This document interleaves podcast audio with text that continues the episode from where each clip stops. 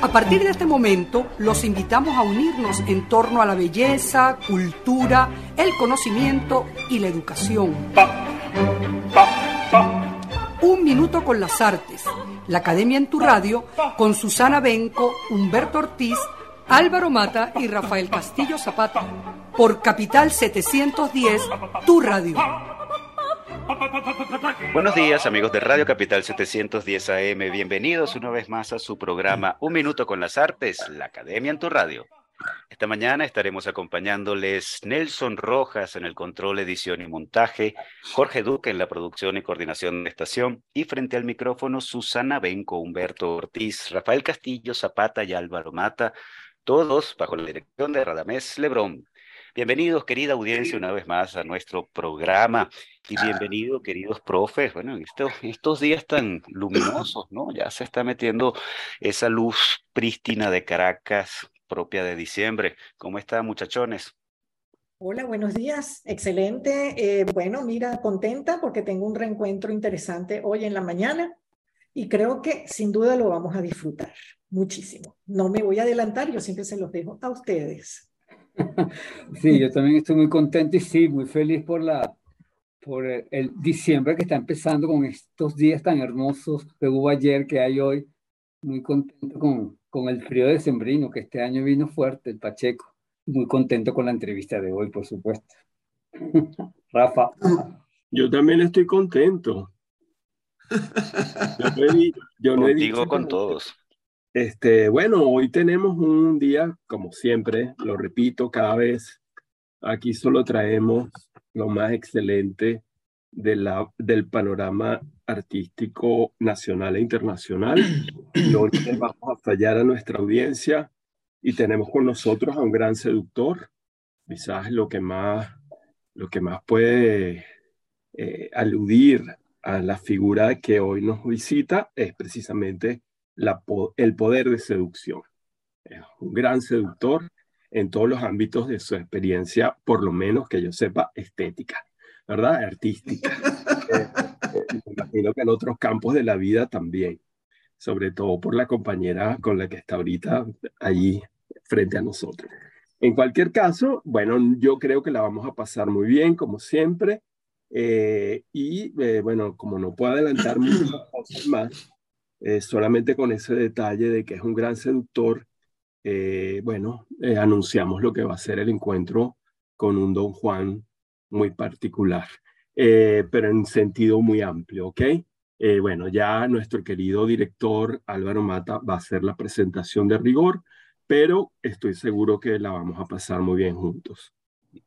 Estupendo, Rafa, me gusta esa presentación. Bueno, démosle paso a este seductor con todos los riesgos que implica. Se trata de Rolando Peña, nuestro entrevistado de la mañana de hoy, artista conceptual que ha trabajado en los más diversos medios expresivos como el teatro, la danza, happening, instalaciones, fotografías, escultura, gráfica, video y tecnologías digitales. Rolando comenzó su vida artística en Caracas, en el teatro y la danza, y luego se traslada a Nueva York, donde siguió estudiando danza nada más y nada menos que con Martha Graham, Alwyn Nicolais o el gran Merce Cunningham. En la urbe norteamericana, Rolando Peña realizó exposiciones, películas, happenings, entre otros trabajos, y en esa época se convirtió en un pionero del arte multimedia en América Latina. La obra de Rolando Peña gira en torno a los vínculos entre arte, tecnología y ciencia, teniendo como tema fundamental el petróleo y como leitmotiv, bueno, ese barril dorado que a los venezolanos nos es tan común. Bienvenido Rolando Peña a Un Minuto con las Artes. Wow, muchísimas gracias, pero me, me siento no solamente muy feliz, sino además honradísimo. Muchísimas gracias, muchísimas gracias Álvaro y a, y a Rafael, qué bueno. Bueno, Rafael, eh, debo responderte que sí, fui, fui, muy seductor en una época, ahora fui seducido por Carlita, por Carla, que es mi ángel, y te garantizo que lo, la, lo único que puedo seducirles a ella, más nada. Ella, ella me agarró y me agarró en serio y aquí estoy. Además, hoy vas a seducir a la audiencia, no lo dudo. Adelante. Bueno, intentaré, intentaré. Lo intentaré. Siempre intento, tú sabes. No, no eso, te, eso te sale espontáneo. Eso, sí, eso sin duda. Exacto.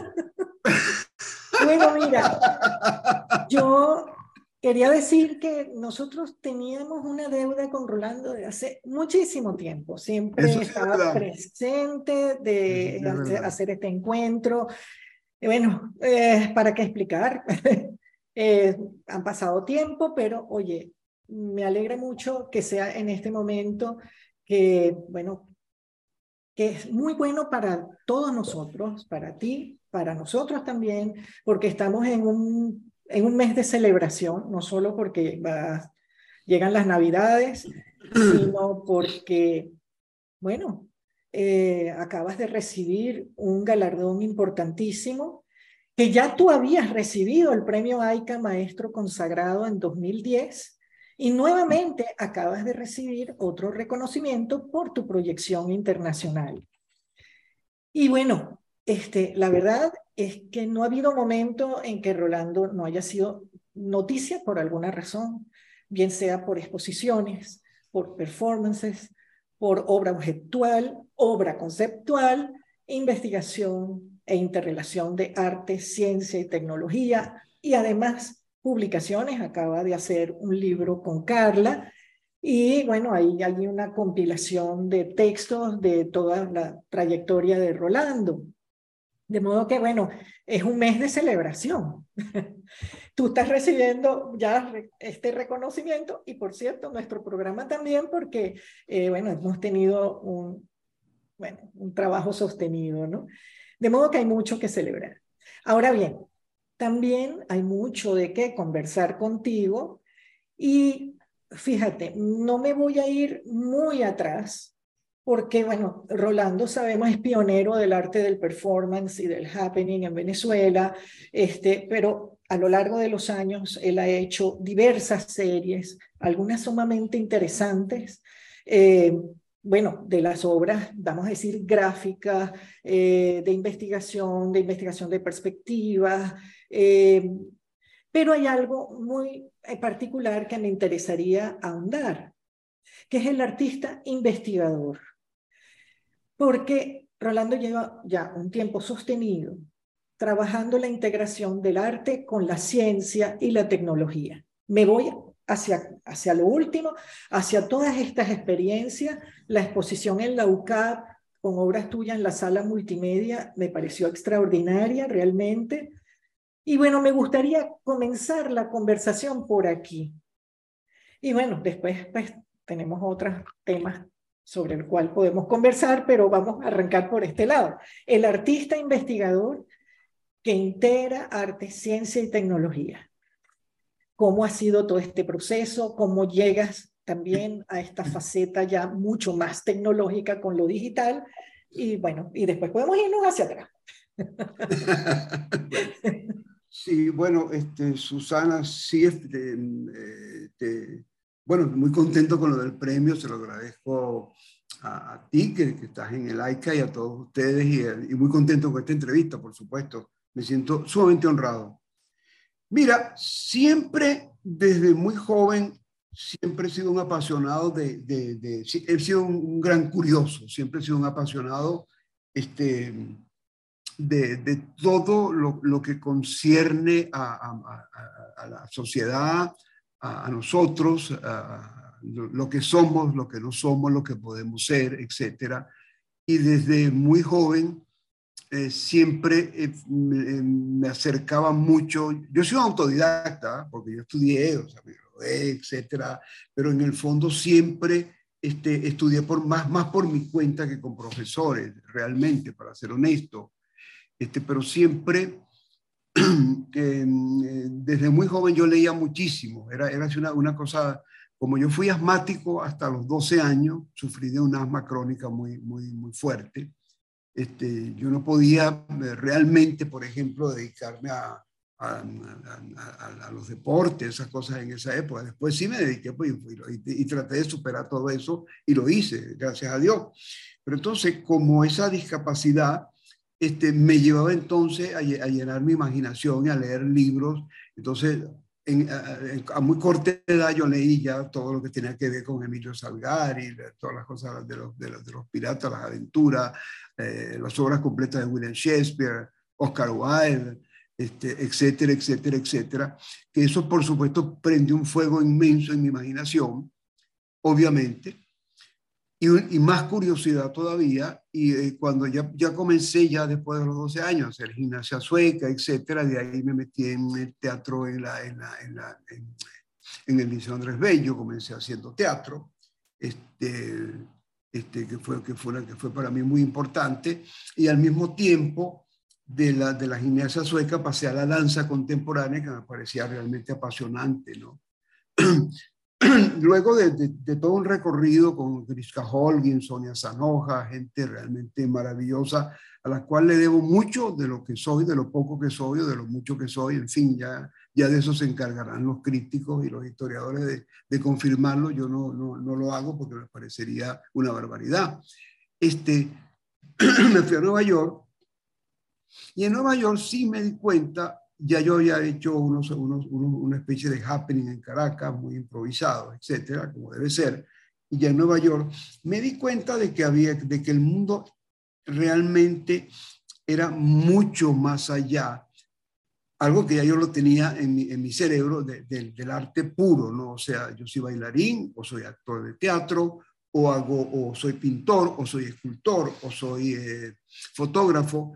Y entonces de ahí me vino toda esa idea de, de, la, la, del multimedia, que ya lo había hecho en Caracas con testimonio del homenaje a Henry Miller, que lo había hecho con José Ignacio Cabruja, gran, gran hermano del alma, y, y un tipo que ustedes todos conocen, realmente extraordinario. Yo considero que Cabruja realmente era un genio, para mí sigue siendo un genio, porque para mí sigue vivo, al menos en mi imaginación y en mi corazón. Este, y, em, y me, entonces, yo fundé en Nueva York con un grupo de artistas latinoamericanos, todos de mi edad en esa época, 19, 20 años, 21 años, porque todos llegamos muy jóvenes a Nueva York con muchas ambiciones y con muchas ganas de cambiar el mundo, de descubrir cosas, etcétera, ¿no? Lo que es normal a esa edad. Este, y fundé el grupo eh, de Foundation for the Totality, la, la Fundación para la Totalidad, donde muchos de los sueños que yo había tenido los realicé con este grupo de, gente maravillosa, este, Juan Downey, Manuel Quinto, José Rodríguez Soltero, Jaime Barrio, este, Alfonso Barrios, un grupo de, artistas maravillosos. Y en esa época eh, conocí, antes había yo conocido en el 63 a Marisol, con la cual me hice un gran amigo, prácticamente nos hicimos hermanos. Y también conocí en esa época, en el 63, todo esto llegando a Nueva York para, para este curso con Marta Graham. Este, los conocí así por accidente, de cosas muy, muy, muy, muy simbólicas, que sería una, una larga conversación, pero sería por otro programa. Los conocí y entré en contacto con ellos y por cosas buenas del destino, eh, les, caí, les caí muy bien, les caí en gracia. Este, a tal punto y cuando conocí a Marisol en una fiesta donde estaba Miguel Arroyo, por cierto, estaba Gerd Leufer, este, José Guillermo Castillo, Marisol estaba en una esquina y Marisol no hablaba, ella nunca, ella emitía muy pocas palabras y todo el mundo se quedó muy asombrado porque de repente se puso a hablar conmigo y la gente decía, ¿y qué estará hablando Marisol con Rolando? Entonces, nada, fue una cosa de, de lo, que dicen por ahí, química, nos caímos muy bien, nos caímos muy bien desde ese momento Tan es así que me dijo, ¿qué, qué haces tú? Yo le dije, bueno, yo, yo estoy intentando ser bailarín. Entonces se rió mucho, ¿no? Y me dijo, ¿qué tiempo te vas a quedar en Nueva York? Le dije, me voy a quedar creo que con un, mes más o menos. Me dijo, bueno, yo te voy a dar mi teléfono, llámame y un día nos vemos y nos tomamos un café. Entonces así comenzó mi, mi, mi relación con Marisol. Entonces, bueno, así, de cierta forma, mi relación con Marisol, con Warhol, con Rauschenberg, con Nan Pai, con toda esta gente, se fue dando de una forma muy fluida. y por supuesto para mí, un muchacho de edad, llegando de Venezuela, eh, fue como el gran descubrimiento, el verdadero descubrimiento de América. Por eso yo con Jaime Barro hicimos una película llamada El descubrimiento de América, donde nos planteamos el nuevo descubrimiento de América de unos locos jovencitos latinoamericanos que estábamos descubriendo América. Este, esa América maravillosa, esa América que, que, nos ha hecho soñar tanto, ¿no? Y eh, imaginando tantas cosas. Entonces, eso un poco fue, fue los comienzos. Y siempre yo tuve la idea eso como, como le dije al principio, de que, de que el arte no era puro. O sea, a mí la cosa de la pureza nunca, nunca me, me, me, convenció. Entonces, por eso comencé a hacer todos esos espectáculos multimedia, danza, teatro, proyecciones de diapositivas, cine, etcétera, poesía, todo. Y es lo que he continuado haciendo a través de los años. Luego, ya en, en los setenta y pico, descubrí el asunto del petróleo, que también lo tenía en mi ADN, y comencé a trabajar el tema del petróleo como, como, un, como, como un arte, como un concepto de, de, arte contemporáneo, y lo, he, y lo he seguido haciendo a través de los años hasta, hasta, el, día, hasta el día de ahora, ¿no? Entonces, yo pienso que, que, el arte es eso, ¿no? El arte, el arte es una, es una, mm, es un, ¿cómo, cómo, ¿cómo, te lo puedo decir? El arte es una toma de conciencia, es una toma de vida, es, una dedicación absoluta, es un apostolado. Para mí el arte ha sido un apostolado, para mí el arte eh, es realmente mi vida.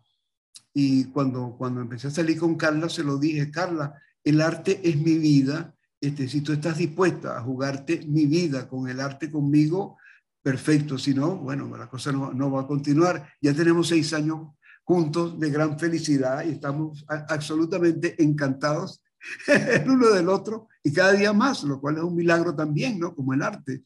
Entonces, todo en el fondo es eso, el arte es un milagro.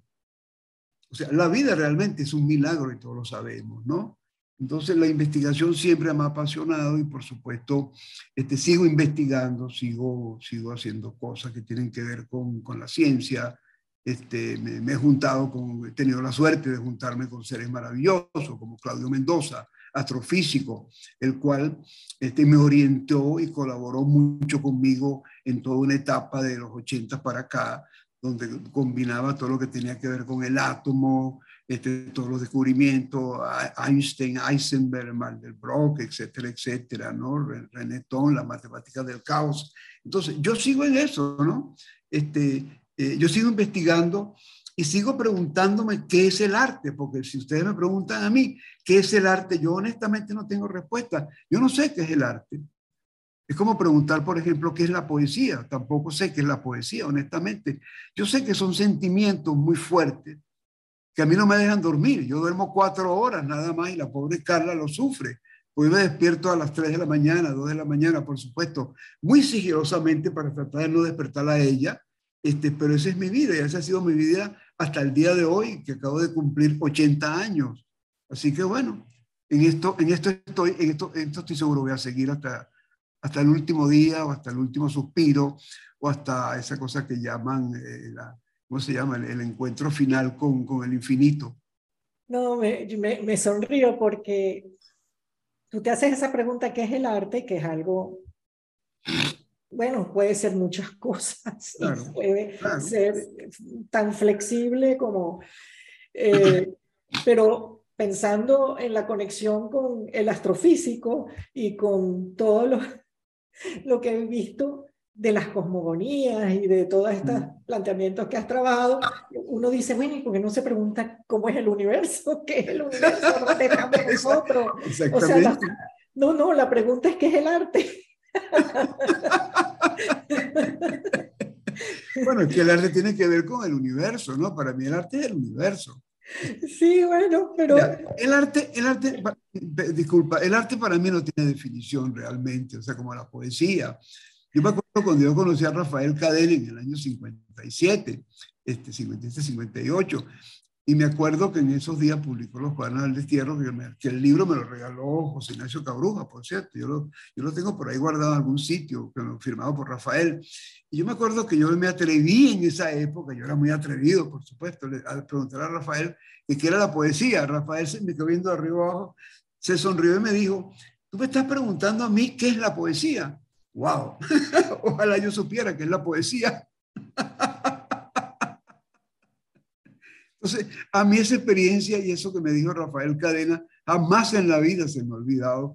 Y cuando me lo he encontrado, pues nos hemos encontrado en París, en varias ocasiones, en varios sitios. Yo siempre le digo, Rafael, ¿tú te acuerdas cuando yo ingenuamente te pregunté qué es la poesía? Y tú te sonreíste, ¿te acuerdas? Y me dice, me acuerdo perfectamente bien como si fuera ahorita.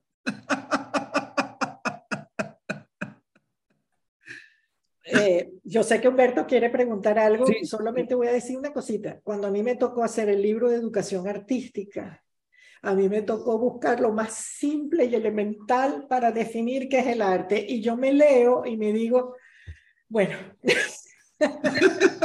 vamos a dejarlo así.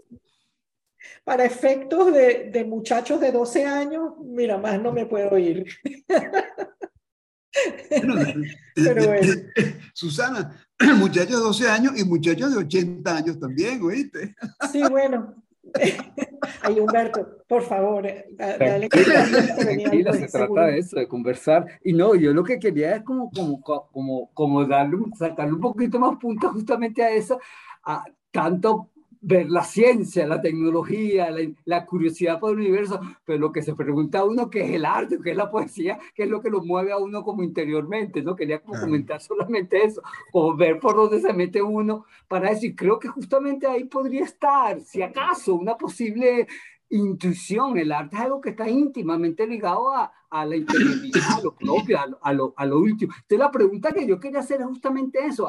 El arte ha, ha empujado el alma humana, por decirlo de alguna manera, a hacer distintos por distintos caminos y uno ha sido la ciencia, la, es la ciencia, la curiosidad por la naturaleza, por el, afuera, pero otro también es el camino del alma, el camino religioso, el camino, ¿qué relación puedes establecer tú ahí en, en tu trabajo? ¿Hay algún tipo de relación entre la religión y la ciencia o entre la, la imaginación más trascendental y las cosas más, más eh, racional posible? ¿Hay algún tipo de relación que se pueda establecer? Es la pregunta que va por ahí, pero creo que vamos a corte ahora, ¿verdad? Álvaro. Sí, vamos a hacer una pausa porque este es un temazo el que está proponiendo y mi intervención también va por allí y Rolando nos va a responder esto. Eh, bueno, después de nuestra pausa musical, Rolando escogió para escuchar esta mañana el adagio de Albinoni. Escuchémoslo entonces con, bueno, Herbert von Karajan y la Filarmónica de Berlín. A continuación, compromisos comerciales de la emisora y retomamos nuestra conversa con Rolando Peña. Ya regresamos.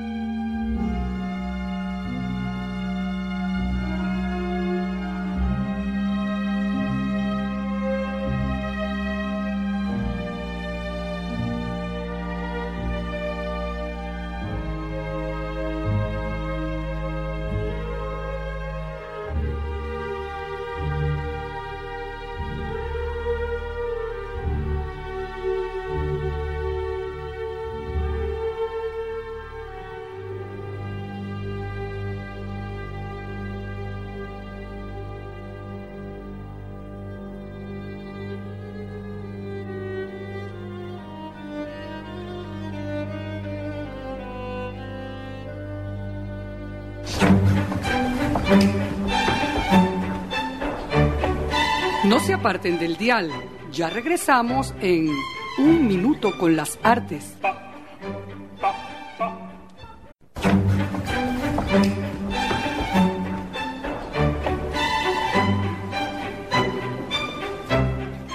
Regresamos, amigos oyentes, después de haber escuchado los compromisos comerciales de la emisora, bueno, y el adagio de Albinoni con Herbert von Karajan y la Filarmónica de Berlín. Y bueno, vamos, Humberto, a retomar las puntadas que habías dejado sobre el tapete en el espacio anterior. Bueno, yo solo, bueno, era, era como tocar un poco esa, esa, esa, eh, esa relación del arte con la intimidad de, del artista, por, por decirlo de alguna manera, como, como de alguna manera el arte hace que nos preguntemos, no, no sé, ¿qué es el arte? Que fue la, donde salió la pregunta, pero no solamente por responder a eso implica también eh, colocarnos en transiciones del alma. Hay gente que se lanza por la, reflexión científica sobre el pensamiento racional y, el valor de, lo racional e indagar el arte desde ese sitio. Y hay otro que se lance más hacia la religión, hacia, hacia las profundidades trascendentales del alma. Eh, eh, no sé, quería ver qué, tipo de relación encuentra Rolando Peña en, entre esas dos cosas tan, tan particulares del alma humana, no sé por ahí más o menos la pregunta. No sé si la, la planteé también como la vez pasada, pero bueno. No, la planteaste, la planteaste excelentemente bien y yo voy a intentar respondértela, por supuesto. Mira, para mí, yo estoy muy de acuerdo contigo y te voy a decir lo siguiente. Para mí el arte es todo eso. O sea, es el universo. Para mí el arte es una búsqueda, para mí el arte es el principio de la vida, al menos es lo que, lo que me ha tocado a mí, a mí hacer. ¿ves? Entonces, yo tengo que hablar desde mi punto de vista, por supuesto. Este, y, y, lo, y lo relaciono con la ciencia, fíjate, yo siempre he dicho que el arte en el fondo, a pesar de todas las cosas realistas que se hace la pintura, etcétera, etcétera, y todos los ismos que, que han existido, en el fondo es una gran abstracción, igual que el universo. El universo es una gran abstracción también. Fíjate que, por, por, ejemplo, el último, el último planteamiento, uno de los últimos planteamientos científicos de la energía oscura, la materia, la, la materia oscura, de Albert Einstein, que él pensaba que se había equivocado, que había sido un error, este, mm, al, transcurrir de los años se han dado cuenta que no, que todo lo contrario, que fue una, una, cosa maravillosa de Einstein como todo lo que hizo. Y la energía oscura es un 80% de materia oscura negra que está en el universo que nadie sabe exactamente qué es. Entonces, y siguen los científicos buscando esa materia oscura, esa, esa energía oscura, ¿entiendes? Entonces, yo pienso que el arte es eso también. O sea, el arte es una gran energía oscura, el arte es una energía este, oscura en el buen sentido de la palabra, claro, ¿ah? por supuesto, ¿no? Por supuesto. Eh, espero, que, espero, espero hacerme entender. Es, Clarísimo. El arte, el, arte, el arte es una maravilla, el arte, el arte es una, una ilusión. O sea, ¿qué, ¿qué, cosa más importante en la vida es la ilusión? ¿Tú me entiendes? Para mí, o sea, yo, yo soy un ilusionado.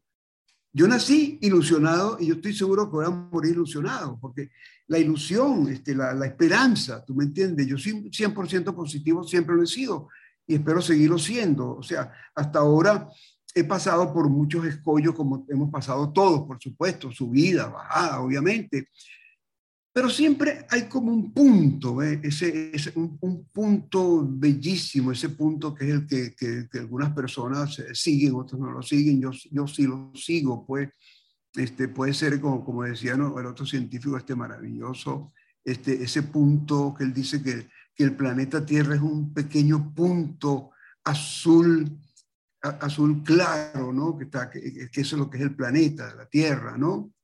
Este, entonces, yo pienso que en el fondo siempre hay un punto, ¿ves? Y fíjate que el arte, el arte, o sea, una de las definiciones del arte, sobre todo el arte abstracto y, y, todo lo que tiene que ver con constructivismo, es el punto, todo parte del punto y la línea. Entonces, yo, yo voy más allá, con mucha modestia, y yo pienso que el punto, del punto parte todo, y de ese punto es donde realmente ese es el punto que hay que seguir. Ahora, ese es un punto que cada quien sigue a su manera. O sea, intentar hacer una escuela y decir el punto es este me parece absolutamente ridículo, ¿entiendes? Y yo creo que eso es un grave error. Yo pienso que, mira, yo pienso que, todos nosotros, todos sin excepción, tenemos una pequeña historia que contar. lo que es que contarla. Yo he intentado contar mi historia a mi manera. Este, considero que, que lo, lo, he hecho de la forma más, eh, si se quiere, este, honesta posible, si se quiere, mm, más audaz posible. En fin, hay muchas definiciones. Y, como siempre digo, bueno, eso, eso se lo dejo, eso se lo dejo a los, a, los, a los, a los, bueno, a los historiadores y a los, y a los críticos de arte, a los investigadores. Y no, eh, hablando justamente de tu historia, creo que, que, que, es muy, muy claro lo que me estás diciendo, y, y, voy, pero voy a insistir un poco en la historia, porque hay, hay, una cosa que ya es personalísima, la pregunta que te voy a hacer desde, desde que yo me metí en este camino del arte también, es la imagen del príncipe negro, que está tan ligada. el, el, príncipe negro, el príncipe negro.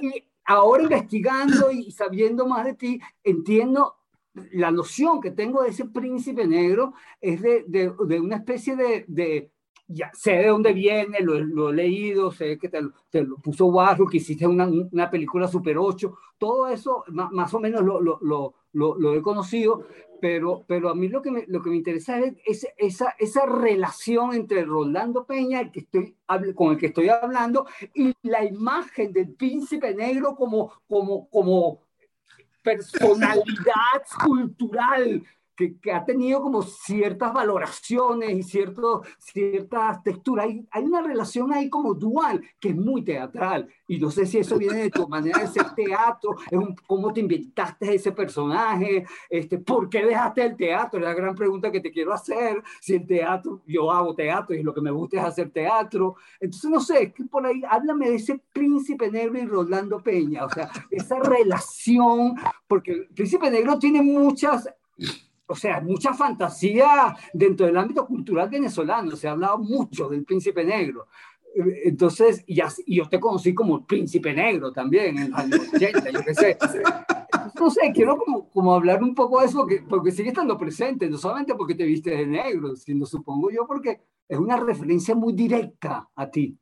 Y sé quién es el príncipe negro en la historia, el hijo de Eduardo III, el que hizo la, el orden, la primera orden de los caballeros, o sea, toda esa historia la conozco, pero tu relación con el príncipe negro es lo que me, me parece como interesante. Ok, te voy a responder, Humberto. Que, que, bueno, me encanta lo que me estás preguntando, te lo agradezco.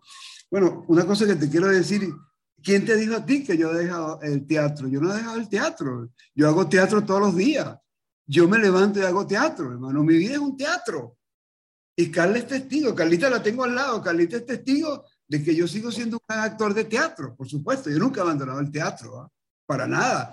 Ahora, en relación al príncipe negro, te voy a responder. El príncipe negro fue una cosa muy curiosa, ¿ves? porque en los años 60, yo entraba, cuando yo, llegué a Nueva York, yo siempre en las galerías y en todos los eventos había siempre un cuadernito donde la gente firmaba y ponía dirección o algo, o, o, o una opinión de la exposición, ¿tú me entiendes? Entonces yo siempre ponía The Prince of the Bowery, el príncipe del Bowery. El Bowery es un, es un barrio de Nueva York, bueno, que ahora lo rescataron, ahora es carísimo, pero el, Bowery era un barrio downtown que era el barrio de los alcohólicos y los drogadictos. Era una cosa terrible, nefasta. Entonces, un poco como una cosa, yo fui muy rebelde, entonces un poco como para este, crear, tú sabes, ciertas controversias, yo ponía el príncipe del Bowery, o sea, el, el, príncipe del barrio de los alcohólicos de los malandros, de los drogadictos. Entonces, eso siempre lo ponía. Y eso, eso okay, okay. leerlo, ¿no? Porque es, y además me vestía de negro, siempre me vestido de negro. Entonces, esa relación. Entonces, un día le preguntaron a, a Andy, a Arwell, a Warhol, yo le digo Andy porque fuimos, fuimos muy buenos amigos y nos, nos quisimos mucho. Le preguntaron, oye, ese muchachito que anda contigo vestido de negro, ¿quién es él? Y entonces él dijo, bueno, ese es el príncipe, el príncipe. Y entonces se ató la cosa del príncipe, del príncipe con, lo, con el tipo que se vestía de negro. Entonces de ahí viene ese, ese nombre. Ahora, tengo que confesarles públicamente que yo he intentado destruir ese personaje mil veces, lo he enterrado, lo he enterrado varias veces. Chicos, he escuchado esos cuentos también. Sí, y no hay manera, no hay manera. El príncipe negro realmente, porque yo no sé, o sea, yo creo que cuando yo lo usé como escudo en los años 60, fue interesante y fue apropiado, porque eso fue mi manera de, llegar a Nueva York y decir, bueno, señores, aquí estoy yo, un muchachito venezolano, sin un centavo, pero solamente con imaginación, que se ha atrevido a llegar a esta ciudad sin nada, solamente con todo, con toda una fe y, una, y, una, y, una gran, y, un ánimo y una energía increíble para conquistar esta ciudad. Entonces, mi escudo fue ese, ¿ve? El príncipe negro. Y el escudo resultó en esa época, por eso me abrió cantidad de puertas. Este Warhol me, puso, me metió sus películas, este Roche me, me, puso a hacer cosas con él. En fin, hice cosas con un gentío, conocí a Duchamp, hablé con Duchamp varias veces. Hasta Duchamp me dijo, y ese personaje tan curioso, ¿de dónde salió ese personaje? Duchamp que no hablaba. Porque Duchamp no hablaba, Marisol no hablaba y Warhol tampoco hablaba, y sin embargo conmigo hablaban. Esa era otra cosa que la gente no entendía. Resulta que yo lo que pasa es que era gracioso. Y además, como yo hablaba un inglés, que lo sigo hablando bastante enredado, ellos no me entendían a mí. Y yo te confieso que en esa época yo tampoco los entendía a ellos. Entonces, eso fue, eso, de ahí viene realmente la relación. Fue, era, era, o sea, el diálogo sin entendimiento, era como un diálogo de sordo, ¿me entiendes? Y eso tiene que ver con lo que es el arte. En el fondo, el arte es eso, es algo que está ahí. O sea, que como tú lo atrapas, es como el agua, cómo tú agarras el agua, ¿tú me entiendes? Entonces, eso es lo bonito. Y el príncipe negro es un personaje siniestro que le voy a decir públicamente a ustedes y a, sus oyentes. Yo lo detesto, yo lo sigo tratando de enterrar. Y, él, no, no digo la palabra que quisiera usar porque va a ser muy fuerte, ¿no? Y me imagino que van a censurar, pero es un canalla, para decirlo de una manera más discreta. El príncipe negro es un miserable, es un canalla. Okay. Eh, bueno, no sé si me permiten intervenir, ya que estamos casi al final del programa y creo que Álvaro tenía una pregunta más vinculada a lo que estamos conversando. Sin embargo, escuchando a Rolando, eh, confesando algo que yo no había visto hasta ahora en todas las cosas que hemos revisado, me estaba viendo, lo último que revisé fue una antigua entrevista con Sofía Inver, que fue muy, muy rica en datos para mí. Mm. Y ahora me sorprende muchísimo eso que acabas de decir, que me parece que tiene una potencia muy importante. Tú acabas de decir que hablabas con los que no hablaban, es decir, mm. con Marisol, con Warhol, con Duchamp. Es decir, mm. que eso que yo decía al principio, que tú eres un gran seductor, el gran seductor es capaz de hacer hablar a las piedras. Eso, eso por una parte, ¿verdad? O sea, no me, solo tú, el muchachito ese caraqueño, el loquito ese que nadie sabía quién era, los hizo hablar, los sedujo de alguna manera, ¿verdad? Eh, pero lo que dices a continuación me parece extraordinario por un vínculo que voy a, mostrar ahora. Eh, el hecho de que tú apenas le entendías a ellos lo que te decían y ellos a ti apenas te entendían lo que tú les decías y lo llamaste diálogo de sordos esa comunicación entre lenguas eh, enradecidas por el desconocimiento, la ignorancia, el mal oído, la falta de práctica, ese cruce entre lenguas, produjo algo extraordinario. O sea, lo que, lo que ha provocado que si ustedes se hubieran entendido entre sí, probablemente no hubiera pasado nada. Pero fue como no se entendieron que produjo cosas en ti y probablemente admiración en Marisol, admiración en Warhol, admiración en Duchamp. Y eso me recordó una cosa extraordinaria que yo siempre la cuento cuando sale a cuento, que es el modo como Rubén Darío transformó la lengua poética española en América Latina. Y bueno, todos sabemos, ¿verdad?, que la lectura de los poetas franceses del parnasianismo, el decadentismo, el simbolismo, hicieron que el joven Darío eh, bueno, superara las trabas de una tradición romántica española que estaba completamente caduca en, en sus maneras de abordar el poema y las imágenes en el poema. Y él, bueno, lo ha dicho que él, eh, bueno, es heredero de, eh, este yo, de, de, los grandes parnasianos, que no recuerdo los nombres, Le Condelille, em, bueno, esa cantidad de gente que, que, que, estaba allí, ¿verdad? Pero él confiesa en su autobiografía que él leía a esos poetas en francés y no sabía francés. Es decir, que lo que se le pegó, se le transmitió, fue la sonoridad, no el sentido. Y cuando leía a esos poetas, que son unos poetas eh, perfeccionistas, que cincelaban el poema de una manera completamente eh, rigurosa como un orfebre, él, eso fue lo que lo contaminó. Con eso transformó la sonoridad de la lengua española, ¿verdad? Pero precisamente porque los leyó sin entenderlos, se contaminó con lo más, eh, digamos, intangible de la poesía, que es la música. Y quizás a ti te quedaron esas cosas porque no entendías muchas de las cosas que te decía Duchamp, que apenas hablaba, etcétera, etcétera. Me parece que era una, un recuerdo interesante para tu haber, porque ahora puedes conectarte con Darío, imagínate. Ahora ya puedes colocar que tú eres heredero, que resuenas en la misma longitud de onda de Warhol, de Duchamp, de Sonia Cerroja, de Grisca Olin, de Rubén Darío. Y de, cadena. ¿Ah? Y, de, cadena, y de cadena. Y de cadena, claro, y de, cabrujas, imagínate tú. De cabrujas. Ellos fueron, ellos fueron mi maestro. Yo a ellos le debo, yo le debo a ellos tanto, a toda esta gente, Adriano González León. Acuérdate que el techo de la ballena se fundó en el garaje de la casa de mi madre. Yo lo a ellos, muchachito. Y yo me acuerdo de Rodolfo Izaguirre, que es un tipo realmente genial, que yo admiro, respeto al infinito, a Rodolfo Izaguirre. Él, yo siempre le, hacía preguntas y lo jalaba y, lo, y, le, y, le, y, le, echaba, broma. Y, y, él siempre decía, es insoportable. Claro, cada vez que nos encontramos, nos hemos encontrado en Madrid con su hijo, con, con, con Boris y todo. Y él siempre, yo le digo, Rodolfo, ¿te acuerdas cuando tú me, me decías que insoportable? Entonces, él, y él me responde siempre, y lo que pasa es que te, ahora es más, eres más sofisticado, pero sigue siendo insoportable. claro, sigue siendo el gran seductor que serás toda la vida. Oye, qué, qué, qué, bonito encuentro, Dios mío, wow. Vale, bueno. Mi negro corazón está realmente conmovido, se lo garantizo. Tú sabes que yo, ah, eh, Rolando, yo tenía preparado como una especie de juego pero mis amigos y tú mismo no me dejaron y no lo vamos a poder hacer, que era decirte una palabra y que tú hablaras, ¿verdad?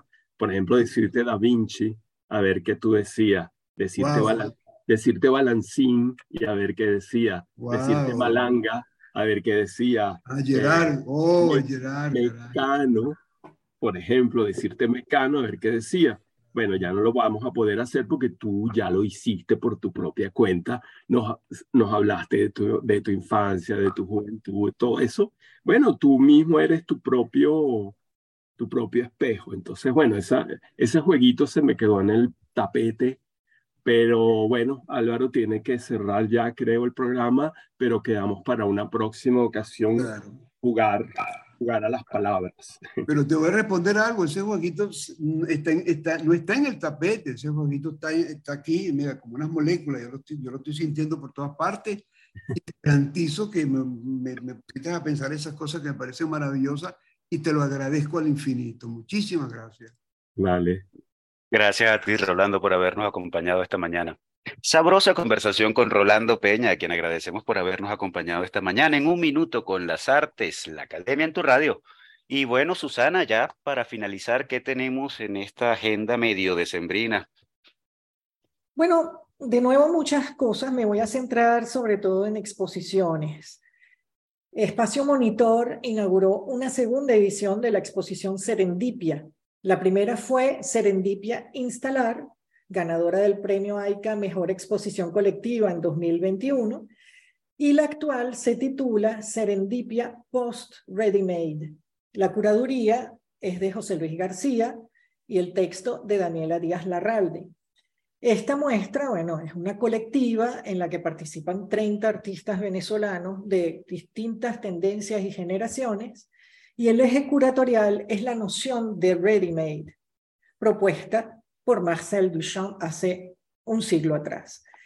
Y dicho en términos amplios, porque todo lo que propuso Duchamp tiene un alto margen de complejidad, un ready-made, podríamos decir, es el acto de crear obras de arte a partir de la, de la elección de objetos encontrados.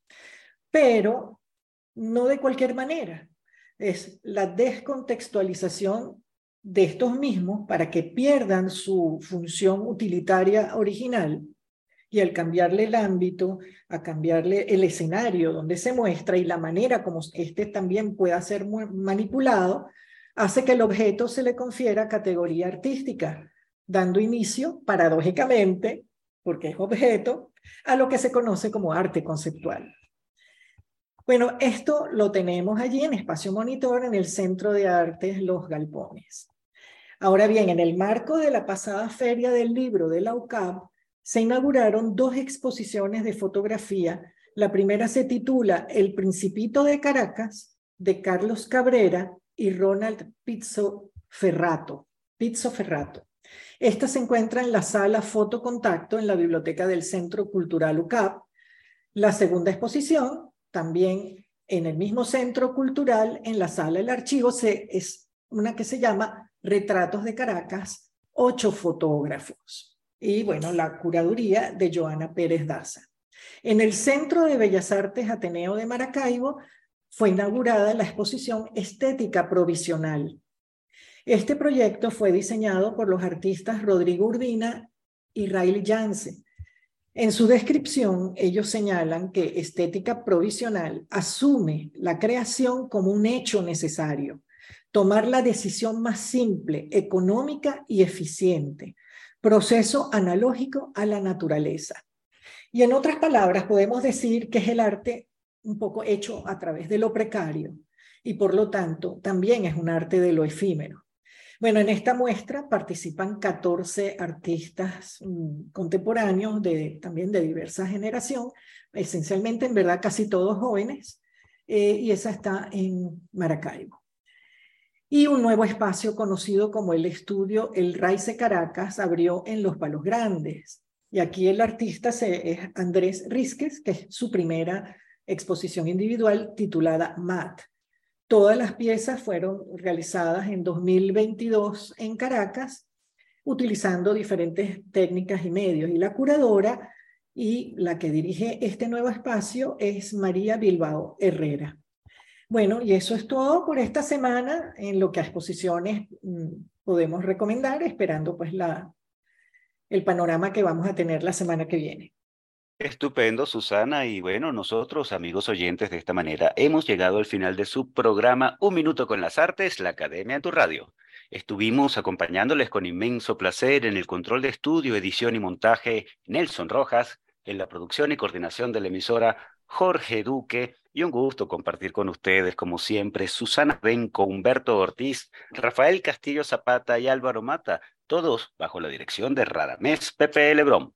Invitamos a nuestra audiencia a seguirnos en Instagram a través de arroba un minuto con las artes, por nuestra plataforma web www.unminutoconlasartes.com y por nuestro canal de YouTube Un Minuto con las Artes.